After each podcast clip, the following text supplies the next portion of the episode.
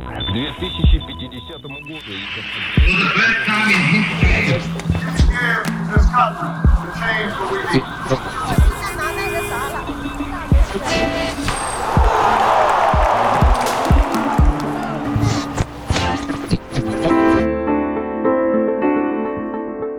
Hola, soy Beatriz y esto es Hoy en el pasado, el podcast para aprender sobre hechos interesantes del pasado mientras mejoras tu comprensión auditiva en español.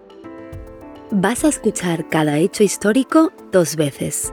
La primera vez trata de escucharlo como si fuera una canción, concentrándote en los sonidos y el ritmo de lo que se dice.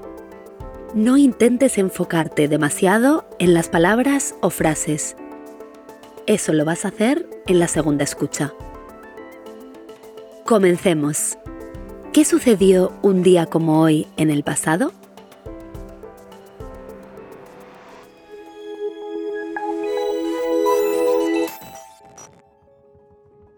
El 5 de julio de 1811, siete provincias de Venezuela decidieron que no querían ser controladas por España y formaron la primera república independiente de Hispanoamérica.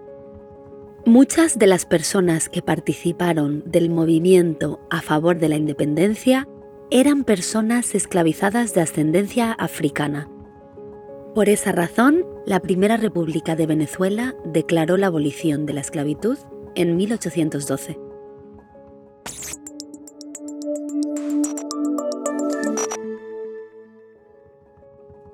El mismo día, pero de 1975, el tenista Arthur Ashe se convirtió en el primer hombre afroamericano en ganar Wimbledon.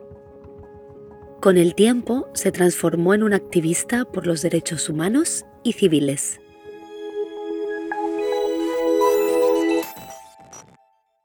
¿Cómo te ha ido? Este tipo de escuchas es ideal para acostumbrarte al sonido del español y probablemente ya tengas una idea de los temas principales. Si no es así, no te preocupes, escucharemos todo una vez más.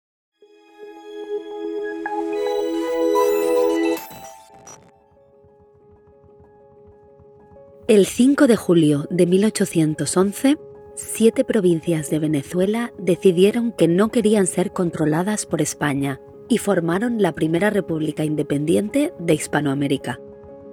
Muchas de las personas que participaron del movimiento a favor de la independencia eran personas esclavizadas de ascendencia africana. Por esa razón, la Primera República de Venezuela declaró la abolición de la esclavitud en 1812.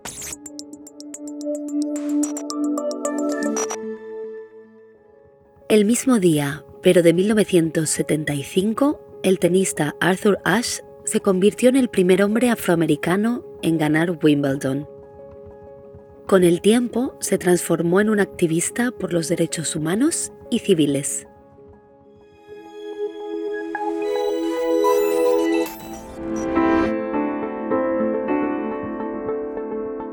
¿Qué palabras te han llamado la atención?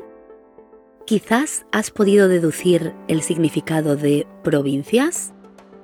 Una provincia es una región en la que se dividen algunos países. Por ejemplo, Argentina está formada por 23 provincias. Hispanoamérica se refiere a todos los países del continente americano donde se habla español. Activista es una persona que trabaja por conseguir un ideal. Eso es todo por ahora, pero mañana volveré con más eventos históricos. No te lo pierdas.